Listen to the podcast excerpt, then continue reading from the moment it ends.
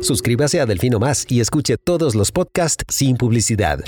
Delfino.cr El chuchinguismo político. Chuchenga, diputado, chuchenga. Si va a ser por nosotros que este país se puede ir a la mierda. Y en lugar de ponerle Instituto Nacional de las Mujeres, ponerle Instituto Nacional de las Lesbianas. No tengo dinero ni nada que dar.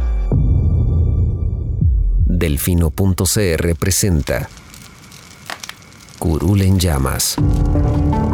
Cubriendo y sufriendo la Asamblea Legislativa. Porque alguien tiene que hacerlo.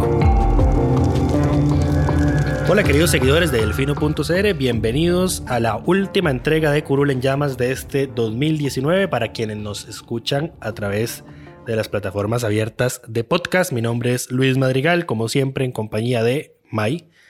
Saludo a todas y todos.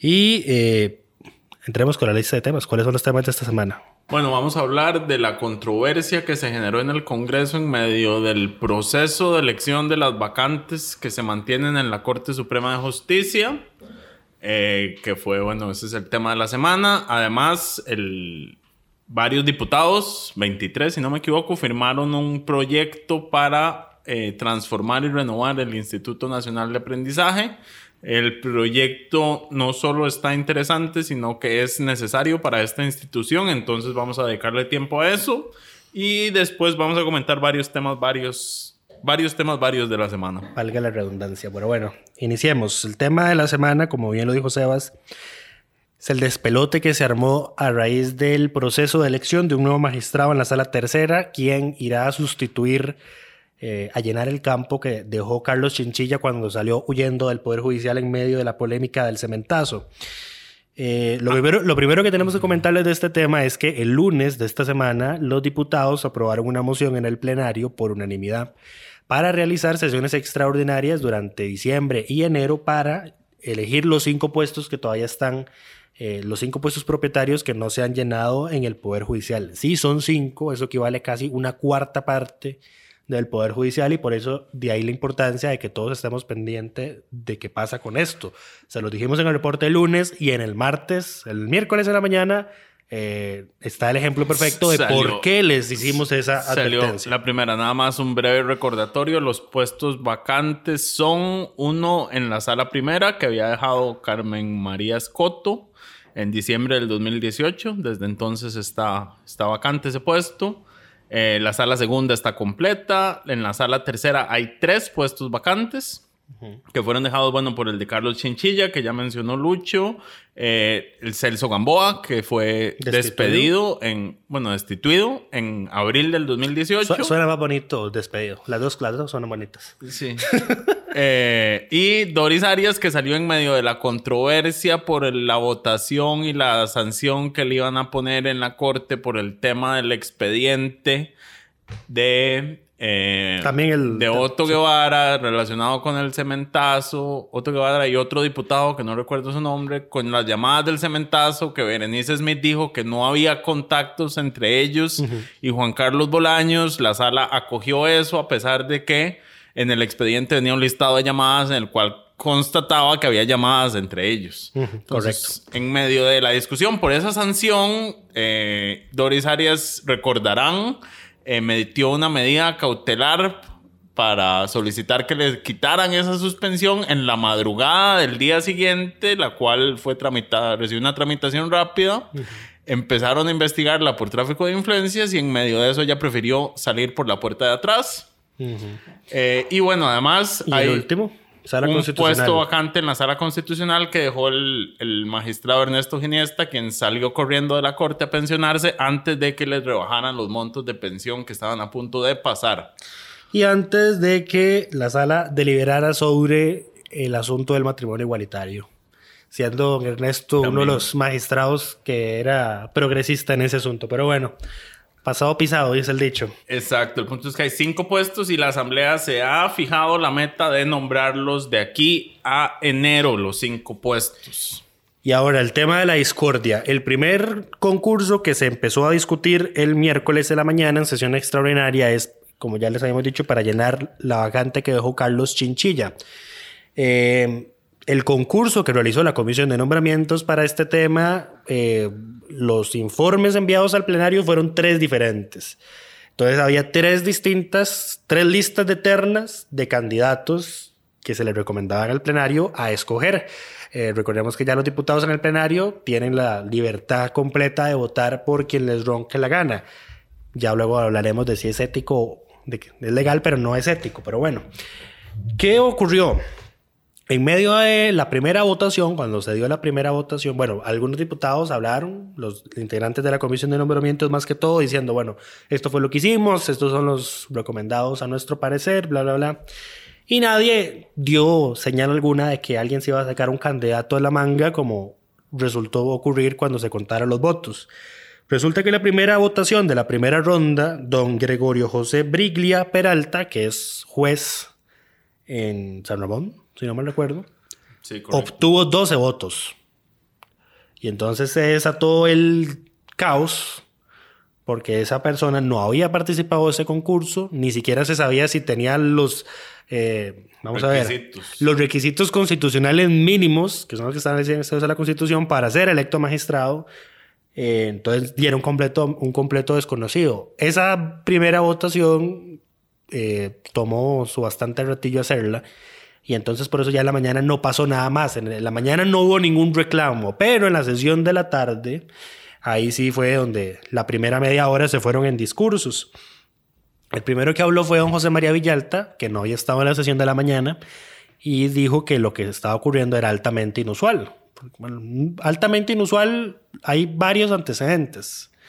El primero es el, No, el que no. recuerdo, el, el Luis Fernando Salazar de la Sí, Sala pero es que- Constitucional. Es que, es distinto, digamos, porque también es- esto habla de, de la capacidad intelectual de estos 12 diputados. Sí. Porque, cierto, cuando a Luis Fernando Salazar lo eligen, él no está en la, en la terna, pero el nombre aparece En el concurso. eh, él no está en el concurso, ni siquiera participó. Él estaba concursando para un puesto eh, de magistrado suplente a la sala constitucional. O sea, por lo menos a él sí se le habían revisado los requisitos. Empecemos por ahí. Eso sí. Porque él había pasado, estaba en el concurso para ser magistrado suplente, los requisitos son los mismos. Pero lo que sucede es que no hay acuerdo, no hay acuerdo, se ponen de acuerdo y entre varias fracciones lo votan y lo votan de una vez con los 38 votos. Sí, el, el- el asunto, y eso lo decía don Carlos Ricardo Benavides, esta- estas situaciones pasan cuando las personas que fueron recomendadas por la Comisión de Nombramientos no obtienen los 38 votos ya después de varias rondas de votación.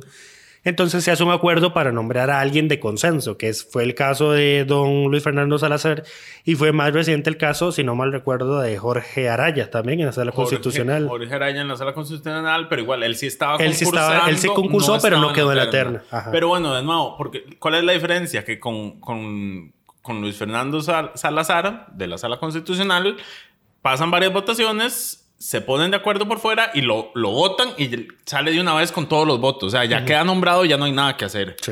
Estos, en esta ocasión, a la primera votación le dan 12 votos a un candidato que nadie conoce, salido de la terna, salido del concurso, y lo que consiguen claramente es matarlo políticamente, porque ya no tiene ninguna viabilidad. Sí, vamos, vamos a ver, recapitulemos un poco. Bueno, esta persona recibe 12 votos y en la sesión de la tarde entonces di, los medios entre eh, los medios de prensa entre esas dos sesiones pues hacemos la publicación de que algo inusual está pasando quién es esta persona quiénes le votaron porque nuevamente como votaron de forma secreta no le hicieron caso a los pedidos de Carolina Hidalgo y Enrique Sánchez de hacer el voto público eh, pues bueno no se sabía quiénes fueron estos 12 se hicieron enérgicos discursos, el más enérgico y que seguramente ya ustedes escucharon o vieron fue el de Doña Zoila Bolio, que les dijo descarados, sinvergüenzas y cobardes, que lo son, no tienen otro adjetivo, porque escudándose en el voto secreto no quisieron dar la cara a las personas que eh, votaron por esta persona. Sí, el, único que dio la cara fue el diputado Erwin Macís, que sí reconoció haber votado por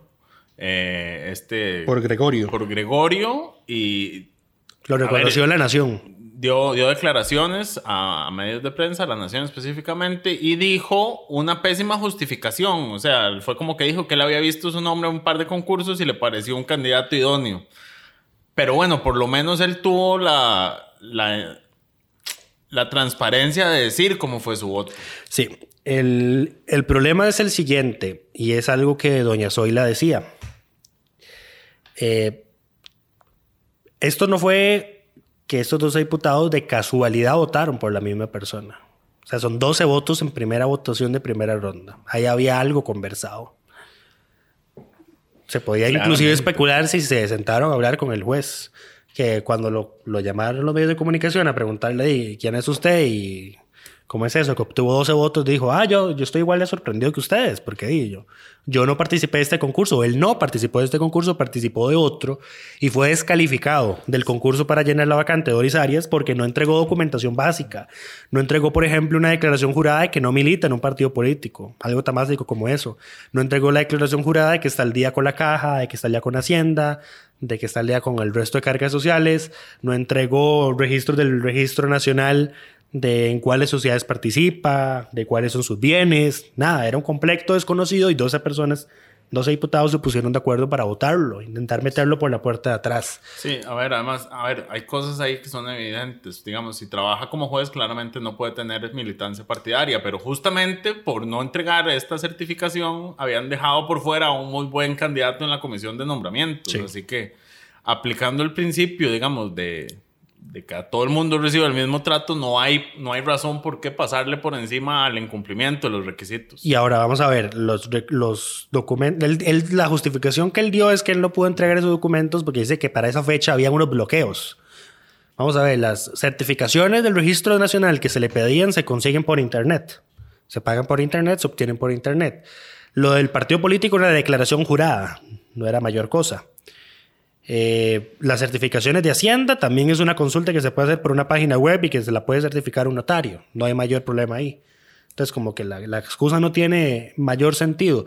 Ahora, ¿quiénes habrán sido esos 12? Ya sabemos la identidad de uno, que es Erwin Macís, y a raíz del escándalo que se armó, porque varios fueron los diputados que hablaron eh, visiblemente molestos por esto, una, por ejemplo, mencionaron a Lucía Delgado, que fue presidenta de la Comisión de Nombramientos, eh, decía, yo me tragué, y esas fueron sus palabras, yo me tragué los currículums y la documentación de los que concursaron y ahora hay 12 personas metiendo a esta gente, a esta persona eh, por la puerta de atrás. Eh, di- me quedé, me quedé, Se quedó pegado. me quedé pegado. Bueno, eh, otro que habló en contra fue el actual presidente de la Comisión de Nombramientos, quien señaló que era un irrespeto para la comisión que se sacaran un candidato de, este, de esta forma. Ahora, nada más yo quiero señalar algo importante a- al, al diputado Luis Fernando Chacón y es que sí, esto es un irrespeto para la comisión, así como es un irrespeto para la ciudadanía que en esa comisión, cuando se votan las ternas, esas votaciones sean secretas. Porque aquí hay que recordar que todos estos diputados que se están quejando son los mismos diputados que no quieren votar de forma pública estos nombramientos. Y a raíz de esto, incluso algunos diputados dijeron, bueno, yo ahora sí entiendo por qué es tan importante que, Que el voto sea el público. voto sea público. Floria Sagreda dijo eso. Eh, la diputada Floria Segreda, eh, a, la que- a quien saludamos por su... Por insight, recapacitar. Por, no, por darse cuenta de por qué es que hemos estado jodiendo tanto con este tema. No, sí, también por recapacitar, porque doña Floria fue uno de los votos en contra de la reforma del reglamento en el- la polémica de la reelección de don Paul Rueda. Ella fue una de las que votó en contra de que ese proced- esos procedimientos se hicieran con votación pública. Esa reforma quedó a cuatro votos de aprobarse. Entonces, para que nos, haga- nos hagamos una cuenta, no, nunca es tarde para rectificar, qué bueno que doña Floria lo hizo. Y entonces esperemos que cuando corresponda conocer la reforma del reglamento para hacer estas votaciones públicas, pues que ella concurra con su voto.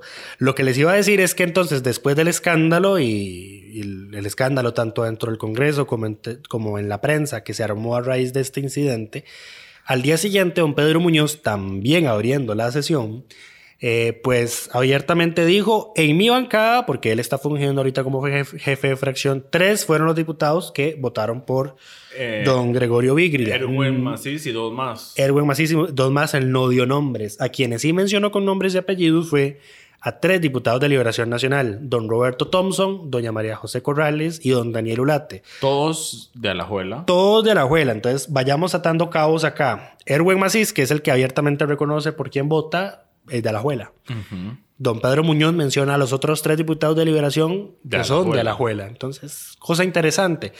Don Roberto Thompson eh, lo desmintió en Twitter. Todo, ambos negaron. María José también negó María José en Corrales que fuera lo así. desmintió en plenario, le dijo a don Pedro que tuviera pantalones de presentar evidencia de que ella había votado por don Gregorio y dijo que ella tenía foto de sus votos. Vi una foto de una voto que es supuestamente de ella, que vota por Álvaro Burgos Mata, que es el candidato que Liberación había, estaba impulsando, eh, pero es una foto. Fueron cuatro votaciones, ¿verdad? Ahora, también hay que recordar, y esto para- Quien no lo desmintió Ajá, fue Daniel Olate. fue Daniel Olate. No sé si estaba Yo vi que don Daniel. Ulate le dio me gusta al, la- al comentario de doña María José Corrales en Twitter, Pero que lo dirigió más. a Barria Prensa, pero nada más. Ahora, lo que se tienen que dar cuenta todos los diputados que están en contra de las votaciones secretas es que cuando votan secreto les pueden hacer esto. O sea, así como don Pedro puede acusar a cualquiera, eh, hubo también especulaciones en redes sociales de quiénes eran esos diputados y no hay forma de probar que no sea así. Sí. Porque ese es el problema de las votaciones secretas. Ahora, eh, eso que decís es muy importante. Otra cosa, don Pedro eh, hizo esta, esta quemazón, por así decirlo, eh, que está bien que la haya hecho, pero su, su intención para hacerla es la incorrecta, porque él abiertamente decía, de, yo quiero que, después de la rasgada de vestiduras que se hizo, yo no quiero ver gente que votó por esa persona quejándose. Indirecta número uno. Eh, y lo segundo es que dice que él lo va a hacer para que no cale esa intención del PAC de que los procesos de elección sean públicos. Entonces ahí está el problema, porque más bien es- se necesita que sean públicos.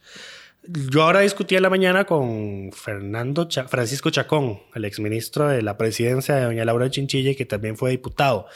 Él decía eh, que los diputados pueden ser sujetos a presiones mediáticas, así es, sí decía, presiones de los medios a la hora de escoger magistrados si el proceso se hace público.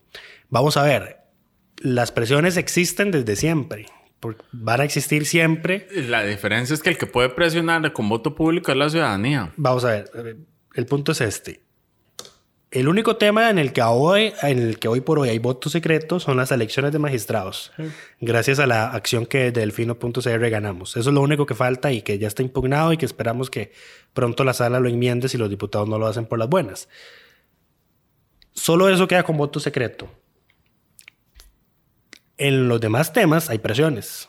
El ejemplo más cercano que tenemos por el momento es con lo de las tasas de interés. Con esos proyectos, que hay presión de la banca, que hay presión de la ciudadanía, que hay presión de la prensa, a favor o en contra. eh, en el, cuando se votan esos proyectos, el voto es público, ¿Cierto? ¿verdad? Ahí, o sea, no me parece que sea una justificante correcta que sea que los medios ahora seamos los que vayamos a, a- a elegir magistrados. Nosotros no somos los que tenemos poder de decisión. Y ahora también eh, yo vi, yo vi la discusión en Twitter con, de, con Francisco Chacón y se sacó uno de los argumentos más bajos que he visto y es que dijo que por las presiones de la prensa era que a Fernando Cruz se le había permitido continuar. eh, eso dijo. Eso dijo, Eso wow. dijo. Es más, te lo busco. Bueno, eh, Mientras tanto. ahí hay que corregirlo porque Fue la sala la que corrigió eso. Vamos a ver, no fue, ni siquiera fue, vamos a ver, pongamos las cosas en su correcta exposición. Don Fernando Cruz continúa como magistrado porque la, sala- la Asamblea Legislativa no se pronunció A tiempo. a tiempo en contra de reelegirlo. Porque recordemos que los magistrados, en la constituyente del, del 48, 49, se dispuso que los magistrados tuvieran un nombramiento a perpetuidad. Aunque haya gente que diga que no, así es. Una vez nombrados, su nombramiento es a perpetuidad, a menos de que la asamblea diga, lo, se, se oponga a ello. Francisco Chacón dijo en Twitter ante la pregunta de cuáles medios eran los que podían hacer presión, dijo los mismos que restituyeron a Fernando Cruz a contrapelo de la Constitución y de una clara y válida voluntad legislativa. Ok. O sea, eso nada más nos No, recuerda si la- si la, la- ignorancia de este señor. Si la voluntad de la Asamblea Legislativa era tan clara, eh, perfectamente podían haberla hecho a tiempo. Es que no, la voluntad puede estar, pero si no lo haces en el tiempo correcto, no vale de nada esa voluntad y no tiene ninguna validez constitucional. Y eso es lo que, lo que don Francisco olvida por completo. O sea, ahí está, está, está muy equivocado el señor, pero bueno. Eh, y a esa equivocación se suma lo que ahora dice eh, respecto a la influencia del voto. También voy a resaltar, a volver a citar una nota que don Fernando Castillo vi que si Luis Fernando Salazar Alvarado, ahora que estábamos hablando de él, eh, pusieron en la acción de inconstitucionalidad, en la resolución a la acción de inconstitucionalidad que impulsamos desde delfino.cr, refiriéndose a esto de las influencias mediáticas, decían ellos. Aun y cuando los parlamentarios pueden ser objeto de presión mediática, los deberes éticos y jurídicos les impone a los diputados resolver conforme a derecho sin dejar de lado el efecto que su decisión puede ocasionar a la legitimidad de instituciones democráticas y sus consecuencias políticas. Y vuelvo al tema de Pedro Muñoz. Don Pedro decía que no quería que este voto se hiciera público porque entonces decía que él, decía él que el PAC iba a entrar a presionar en la negociación para elegir magistrados. Vamos a ver, don Pedro, del mismo don Pedro está reconociendo que hay negociaciones para nombrar magistrados. Son cinco los que se pueden nombrar. Claramente hay una negociación entre partidos políticos de ver quién pone a quién en cuál sala. Las hay, y por supuesto que las hay, y las va a ver. La única diferencia es saber quién estuvo detrás de quién. Vamos a ver, vamos a ver si el mismo, el mismo está reconociendo por qué la gente debe tener ese derecho el derecho lo tenemos, lo que pasa es que la Asamblea nos lo niega, de saber por quiénes están votando. Ahí está el detalle. Si sabemos por quiénes votan, cómo votan en proyectos de ley, en asuntos tan relevantes como proyectos de ley, tenemos que saber a quiénes están poniendo en el Poder Judicial, especialmente cuando hay un reconocimiento abierto de que hay negociaciones para poner a alguien y luego del escándalo que pasó en el Poder Judicial. Es que, la, vamos a ver, nuevamente, la Asamblea está renovando casi una cuarta parte del Poder Judicial. Mm, Puede ser una cuarta parte si contamos los procesos que ya se concluyeron, las, las reelecciones que se hicieron y los nombramientos. Eran nueve, nueve de los 22 fueron, fueron, nombrados, por, van a ser nombrados por esta asamblea. Imagínense. Eh, eso sin contar los que faltan, porque hay magistrados que se van a pensionar antes de que esta asamblea termine. don, Fernando, don Fernando Cruz es uno. Muy, muy posiblemente se va a pensionar. más ahora que está cuestionado por sus decisiones en el Consejo Superior. Pero bueno, eso es tema de otro podcast. Pero bueno, nuevamente toda esta discusión nos da una vez más la razón de que se necesita el voto público y agradecemos entonces al Foro de la Justicia que lanzó una campaña con esa con ese hashtag voto público ya para que de la ciudadanía pues cada uno le escriba a su diputado y le pregunte por quién votó. No únicamente transparentaron su voto, eh, los del PAC, que abiertamente dijeron por quiénes votaron ya el, a la última votación, y don Erwin Macís. Y ahora recordemos además que eso de transparentar es relativo, porque el diputado puede decir A y votar B, entonces no vale nada. O sea, la intención, a menos de que los 57 lo hagan público o todos los que estén presentes y voten lo hagan público, no vale de nada. Igual, igual eso no es garantía de nada, porque yo perfectamente puedo haber votado por alguien y decirle a la prensa, ah, yo voté por este. Sí, perfectamente dentro de, dentro de todas las fracciones puede haber diputados que votaron por los dos. Ahora, ¿cómo solucionamos esto? Hay tres opciones. Doña Carolina Hidalgo, un artículo de opinión que publicó en Teclado Abierto, que está, está enlazado en... Vamos a adjuntarles en el... En el resumen semanal. Eh, menciona dos. La primera es corregir un acuerdo legislativo que se tomó en el año 2004, precisamente cuando don Fernando Cruz iba a ser eh, electo como magistrado, que es ahí donde se dispone el mecanismo, la metodología para estos procesos. Ahí se establecen dos rondas de votaciones, la primera de tres votaciones, la primera ronda con tres votaciones y la segunda ronda con cinco votaciones. Y ya después de todo ese proceso no sale ningún magistrado, el proceso se suspende por una semana. Es ahí donde está establecido el uso de boletas. Eh, los diputados votan con boletas que no firman. Entonces ahí está la modalidad de voto secreto. No es cierto lo que decía don Carlos Ricardo Benavides, que el proceso es el que está establecido en el artículo 227 del reglamento, porque si uno lee ese artículo, claramente dice que ese procedimiento es para nombramientos que requieren mayoría absoluta de los diputados, entiéndase mitad más uno. Los magistrados escogen con mayoría calificada, 38 votos. Entonces ese artículo no se aplica en este caso, se aplica el acuerdo del 2004. Sí, ellos aplican una extensión ahí rara, una interpretación extraña, hacen lo que les da la gana. Ahora, nosotros impugnamos tanto el 227, porque nosotros procesos también si sí establece el voto secreto, y también impugnamos el acuerdo del 2004. Las dos cosas están denunciadas ante la Sala Constitucional. Entonces, la primera es modificar ese acuerdo del 2004 para usar el voto público. O la segunda es reformar el reglamento de la Asamblea. Ahora, la pregunta es que se podrían estar haciendo algunos diputados o diputadas, pero ¿cómo hacer el voto público? O sea, ¿cuál va a ser la modalidad? ¿Llamar a cada uno que se ponga de pie y diga su voto? Puede ser algo tan sencillo y si quieren seguir usando papeletas como que la Secretaría del Directorio imprima 57 papeletas, cada una con el nombre del diputado en específico y que el diputado vote por quien quiere. Y al final nada más, eh, pues que se hace un registro en el acta Se o se le permite el acceso a la prensa para saber por quién votó cada diputado. Así de sencillo. Ponerle nombre, o sea, que ya las boletas no se vuelvan sin boletas sin nominadas, boletas sin firma, sino que se conviertan en boletas, una boleta específica para cada diputado. Tan sencillo como eso. No hay mayor ciencia. O la tercera, por la mala, la acción de inconstitucionalidad que esperamos ganar. Sí, la ventaja de que esto lo definan ellos es que la acción de inconstitucionalidad únicamente diría que no pueden votar secreto, no les diría de una vez, no les resuelve el tema de cómo votarlo.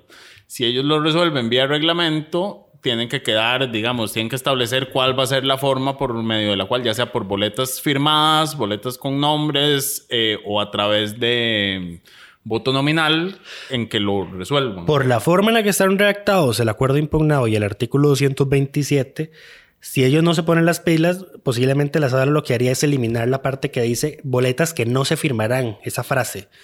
Entonces tendrían que ser boletas que tendrían que firmarse. Ahí estaría la diferencia.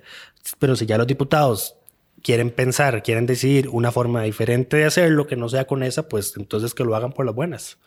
Pero ahí está la, ahí está la situación.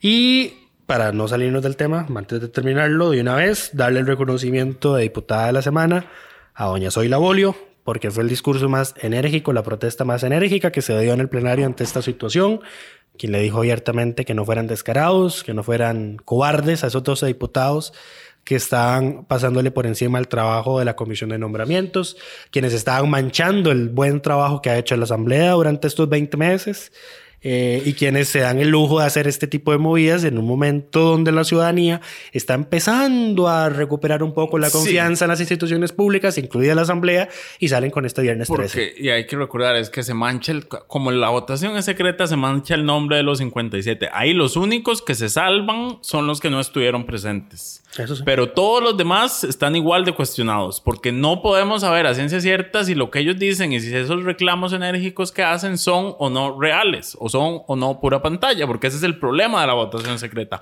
Todos les toca comerse la responsabilidad de esos 12 que decidieron eh, salir con un domingo 7. Sí. Eh, y ya nota al final, lástima por don Gregorio José Beriglia Peralta, qué forma tan lamentable de, eh, De aparecer en la palestra de pública. aparecer en la palestra pública y de tirar a la basura una potencial carrera Bueno, judicial. de todas formas nos habían dicho que él está actualmente como juez 4 por inopia sin haber aprobado ni siquiera el examen necesario para eso. Entonces no estoy tan seguro de qué tan lástima me dé. No se nos va a olvidar el nombre, eso sí, ténganlo por seguro. Ya Eh. veremos además qué pasa en el concurso de Doña Doris Arias, Doña Doris Arias, donde lo habían descalificado. Pero bueno, Pero bueno, suficientemente discutido. sí. Suscríbase a Delfino Más en delfino.cr y disfrute de todas las entregas de Curul en Llamas y de mucho más contenido en audio. Delfino.cr Pasamos al siguiente tema, el proyecto que se presentó para modificar el Instituto Nacional de Aprendizaje. Este proyecto fue presentado por 20 23 diputados. 23 diputados. lo- 24, acabo de ver que se le suma una firma más, la de Dragos Dolanesco. Ok, 24 diputados de diversas fracciones, lo cual le augura un buen, eh, Un buen un buen pronóstico al, en, el plenario para que no solo sea aprobado, sino para que avance rápido. Ahora, ¿qué es lo que hace el proyecto? Para ponerlos en contexto y por si quisieran leer el texto de esta iniciativa, es el expediente 21.738. Sale, es un proyecto salido desde el, desde el propio INA, pero el INA no tiene permiso para presentar proyectos de ley, así que lo firman 24 diputados. 24 diputados. Ahora, el proyecto viene a proponer reformas al Instituto Nacional de Aprendizaje necesarias para adaptarse a los tiempos actuales, digamos. Básicamente, eh, le agrega nuevas funciones que le permiten hacer estudios de cuáles son las necesidades, eh, espacios laborales en los cuales hay, hay posibilidad de incorporar eh, trabajadores. Recordemos que una queja reiterada del sector empresarial es que no encuentran el personal técnico necesario para poder contratar. Porque el INA no tiene la flexibilidad para hacer esto. Y ahora, ¿cuál es el cambio principal del proyecto? Se hace varios cambios, incluye un, un cambio en, en las direcciones, en las gerencias, hace un- crea un grupo gerencial, pero el cambio principal es que uno le permitiría al INA pasar del modelo actual bajo el servicio civil a un modelo de salario global. ¿Y por qué es relevante esto? Porque nos comentaba, ahora hablábamos fuera de micrófonos que eh, pues si el INA en los 70 había contratado a una persona para que enseñara a hacer macramé, así se dice. Hay. INA, hay unos cursos, cuando uno revisa los cursos del INA, a veces encuentra cosas como trajes típicos rusos o cosas de ese tipo que uno se pregunta por qué lo siguen dando. Y la respuesta es porque se contrató a alguien para hacerlo y como se contrató por el servicio civil, no se le puede despedir. Se contrató por el servicio civil. Ese es el, ese es el principal problema. Ahora, volviendo al tema de- del cambio al salario global. Eso el- pasa, bueno, eso, esta situación, lo que pasa entonces es que se eh, tenemos una planilla entonces de línea con funcionarios que dan cursos que el sector no está, el sector productivo no está necesitando. Eh, son funcionarios que entonces no se pueden despedir porque están por servicio civil y entonces tenemos un gasto ahí fijo en salarios con pluses eh, bastante elevaditos. y un, una rigidez, porque entonces tampoco lo puedes poner a esa plaza a dar un curso que sí sea requisito, digamos. Entonces, el INAC Sí, además, porque no, no vas a enseñar, no vas a poner una persona que confecciona trajes rusos a enseñar mecánica, una vara así. Exacto. Entonces, en 2018, cuando la, en medio de la discusión por el- la reforma fiscal, la Contraloría General de la República había presentado una base de datos donde tenía el registro de funcionarios por institución y pluses salariales y cuánto se gasta. Entonces, revisando esos datos, a septiembre del año pasado, el INA tenía 3.024 funcionarios que utilizaban, o sea, que tenían derecho a 7 pluses salariales, lo que le generaba un costo anual de alrededor de 17 mil millones de colones. Ahora, en el proyecto de ley viene un grafiquito muy interesante con las proyecciones de qué ocurrirá a mediano y largo plazo si este proyecto no se aprueba. Y los números son verdaderamente alarmantes. Sí, digamos, la proyección es que con la tendencia, eh, manteniendo el salario con pluses, al 2036 el gasto se cuatriplicaría, prácticamente superando los 200 mil millones de colones. Con salario único, el gasto se mantiene más, digamos que se ajusta por inflación y demás, pero es más razonable. El crecimiento supera apenas los 100 mil millones de colones, la mitad. Eh, según dice el- la justificación del proyecto, le permitiría a Lina un ahorro de 1.3 billones de colones. Y ahora, esto es el INA. Hagámonos una cuenta el cómo estará el resto de instituciones, ¿verdad? Por eso es que ahora está la discusión en el proyecto de empleo público que está desconvocado de sesiones No, extraordinarias. ya lo convocaron. Lo convocaron de nuevo. en la Ok, reconvocatoria, porque lo- lo habían- no lo habían convocado en primera instancia porque no había acuerdo, no había acuerdo. Los, los actores que intervinieron en la discusión del proyecto pues lo despedazaron. Eh, pues entonces, imaginémonos, si así está el INA, ¿cómo estarán las otras instituciones que inclusive tienen más pluses que el propio INA? Eh, exacto, porque el INA no es de las instituciones que tiene más pluses, o sea, solo tiene siete. Em, pero bueno, entonces, aparte de pasarse a salario único, le permitiría al INA tener la flexibilidad de hacer cualquier tipo de contratación. Eso significa contrataciones temporales. Lo que el presidente del INA ha dicho en diferentes medios de comunicación sobre este tema es que lo que ellos necesitan es, por ejemplo, si identifican una necesidad en una zona, digamos, cercana a una zona franca o cercana a una zona de producción en un tema específico, poder dar cursos ahí a la población que los capacite para esa, ese vacío laboral y después poder eh, mover a ese profesor o digamos que la contratación sea temporal y no quede rígida a perpetuidad como sucede actualmente. Adicional a esa flexibilidad para contratar, el proyecto también establece que el INA va a, tener, va a tener esa misma flexibilidad a la hora de sus contrataciones administrativas, porque de nada sirve poder contratar eh, eh, ágilmente personal si hay que estar dependiendo de las licitaciones que son apeladas y atrasadas por un montón de tiempo en la Contraloría.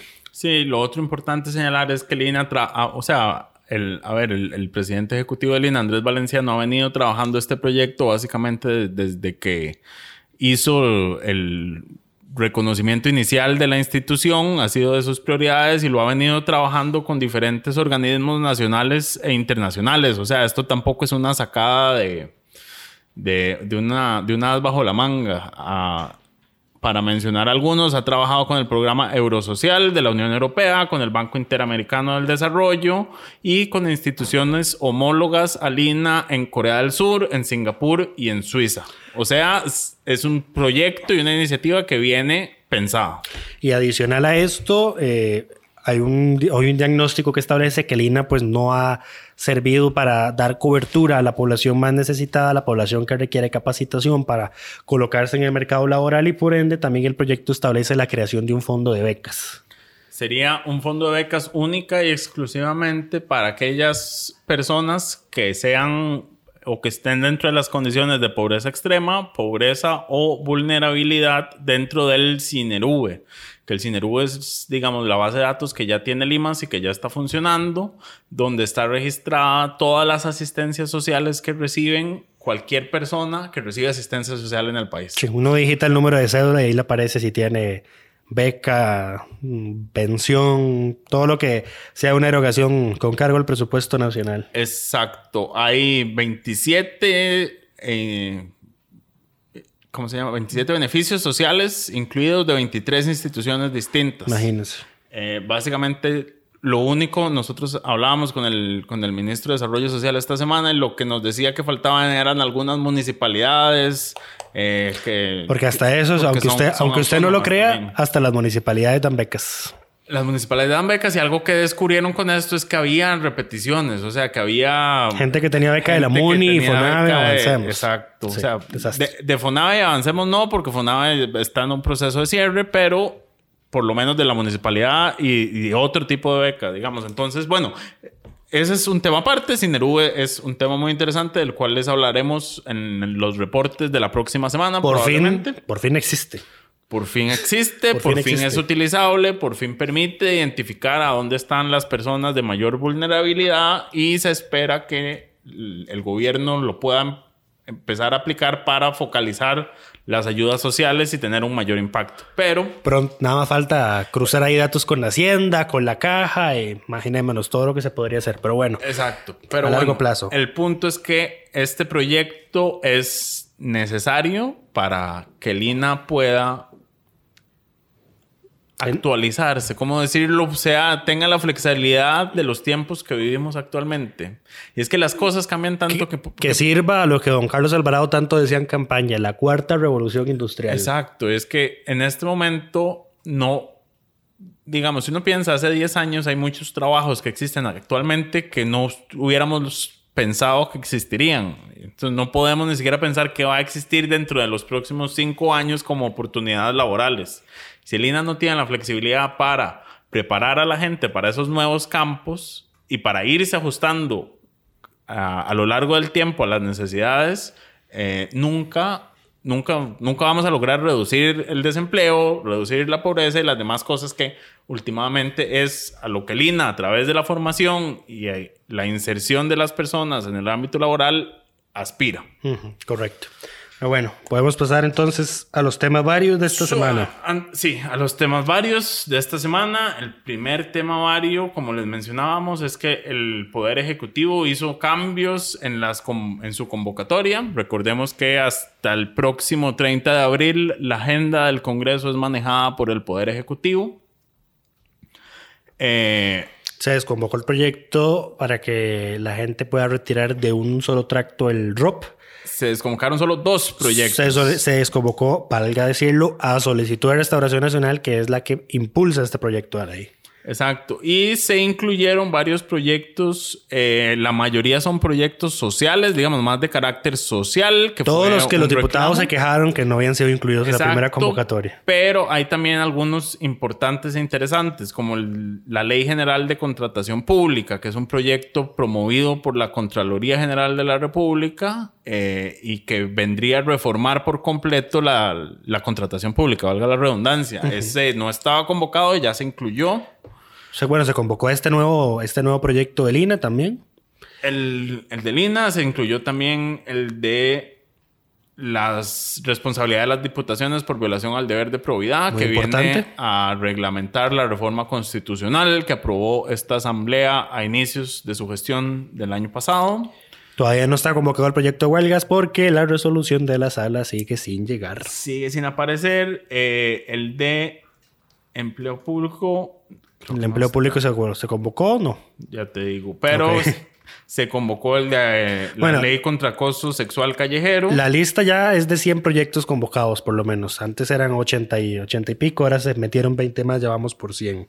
Todos los diputados tienen bastante que hacer. Ah, bueno, uno que se, uno que se, que se convocó, que recuerdo ahorita, que estaba pensando en Doña Zoila Bolio, es el proyecto para destruir las pistas de aterrizaje clandestinas. Un proyecto que impulsa a ella, que lo ha considerado muy importante. Le hizo spam, por así decirlo, a, a Casa Presidencial en las redes sociales porque no se lo convocaron en el primer, en el primer tracto. Sí, no, me corrijo, empleo público todavía no ha sido. No, ve, to- sí. Empleo público todavía no ha sido convocado. Sí, porque ese proyecto tiene ahí muchas aristas. Yo, yo creo que el, el gobierno no va a haber aprobado ese proyecto eh, cuando termine su periodo. Es un proyecto muy, Eh, es un proyecto muy complicado. Eso es muy probable. ¿Y mm, qué más? Ah, bueno, se semana? anunció que se iba a convocar, se va a convocar un proyecto para que los dineros del recorte de las pensiones de lujo se destine a la lucha de la pobreza extrema. Sí, eso no se puede Y hacer. hay una circunstancia ahí porque cuando la sala constitucional revisó los proyectos, las leyes que establecían las contribuciones obligatorias solidarias a las pensiones de lujo, se estableció que esas contribuciones serán constitucionales siempre y cuando, primero, no superaran el 55% de la pensión bruta, pero segundo, que ese dinero que se recaudara por esa contribución tenía que invertirse en el propio fondo de pensiones. Sí, entonces. Entonces ahí hay una circunstancia, la sala no se pronunció respecto a si esa plata puede invertirse en, en lucha de combate, el combate a la pobreza extrema, pero ya dijo lo que debería invertirse. Sí, Entonces, ya ahí- ese es un proyecto que no tiene, no, no debería gastarse el tiempo en, en esa discusión. Eh, además, los fondos de pensiones de este país requieren todas esas eh, contribuciones adicionales porque es harto conocida su precaria situación de la mayoría ni, de ellos. Ni siquiera podríamos aprobar una ley que dijera que el, lo que se va a ahorrar por la contribución en el magisterio o en el Poder Judicial Bueno, se pero tal al vez, IBM. tal vez las pensiones con cargo al presupuesto nacional que no tienen un fondo realmente, sino que salen del presupuesto, esas sí podrían redireccionarse. El problema es que el Ejecutivo lo que está pensando hacer con esos regímenes de pensiones es cerrarlos. Con un proyecto de Víctor Morales Mora que, si no me está equivoco, pendiente. está convocado ya. Sí, bueno, mencionaba a la diputada Jorleni León hoy en un programa de radio Malas Compañías que de los ocho proyectos que tiene la Asamblea en este momento sobre el tema de pensiones, el Ejecutivo solo había convocado uno. Entonces, bueno, esa es, esa es otra de las quejas sobre esta lista de convocatorias. Pasamos eh, el siguiente tema vario. Se aprobó en segundo debate la reforma que elimina el feriado del 12 de octubre y la pasa el 1 de diciembre para que conmemoremos el día de la abolición del ejército. Eh, decía don José María Villalta que él quería ver esa, ese, ese, ese trueque de feriados como una reivindicación histórica de que el 12 de octubre no hay nada que celebrar, pero seamos honestos, el trueque se hizo porque el sector productivo no quiere que haya más feriados. Es cierto. Sería muy lindo pensar que es porque reconocemos como país que eh, la llegada de Colón a América trajo consecuencias negativas y fue un genocidio para las poblaciones nativas, pero la realidad es que se cambia el feriado única y exclusivamente porque así lo pidieron los empresarios. Y en todo caso, las celebraciones del 12 de octubre no se están eliminando. Se elimina el feriado, pero Se en el Código de Trabajo se mantiene la obligación de que, por ejemplo, los centros educativos hagan los, los actos cívicos comunes y corrientes que hemos visto todos estos años. Pero bueno. En segundo debate también se aprobó un proyecto de ley que obliga al Infocop a pagar las liquidaciones de 44 exfuncionarios del eh, Ingenio Atirro, que estaba ubicado en Turrialba. Era una cooperativa, Cooperativa. que quebró por mal manejo. Eh, y entonces, ¿por qué el Estado? Porque Infocop es una institución que opera con recursos públicos, ¿por qué el Estado tiene que pagar esa plata? Y bueno, porque eh, resulta que en esa cooperativa era un consorcio de cooperativas y el Infocop estaba metida. Entonces dicen los diputados que esa participación ya es suficiente para que haya una responsabilidad solidaria del Estado y entonces Infocop tenga que pagar. Sí, hablando del Infocop, comentario aparte, esta, esta semana ya la junta que estaba interviniendo la devolvió el Infocop, terminó sus, sus labores. ¿Cuánto, tiempo, ¿cuánto tiempo veremos? ¿Cuánto tiempo veremos pasar hasta que estalle el siguiente caso de corrupción en, en Infocop? Contaremos los días. y también en materia de Cartago se aprobó en el plenario un informe final de investigación de la Comisión de Cartago que detectó graves irregularidades urbanísticas en el cantón de Paraíso. Como recordarán, su alcalde renunció en medio de las investigaciones de la Asamblea, no quiso responder a las preguntas de los diputados, lo único que llegó fue a decir, voy a renunciar, me voy. Eh, bueno, ya el tema está en estrados judiciales. Eh, es, de relevancia decir que se había especulado que esas irregularidades urbanísticas se cometieron para beneficiar una empresa constructora propiedad de un exdiputado de la unidad. Sin embargo, los diputados no pudieron probar esto. Habrá que ver si la fiscalía lo logra. El informe va para la fiscalía y para la contraloría para que sientan responsabilidades a los funcionarios que cometieron, que cometieron esas irregularidades. ¿Y cuáles fueron las irregularidades? Más que todo, clasificar las obras, los proyectos urbanísticos que en una categoría que no correspondía para saltarse la fiscalización del Instituto Nacional de la Vivienda, más que todo. Exacto. Bueno, y con eso cerramos por esta semana. Esperamos que todas y todos estén bien y nos escuchamos la próxima semana.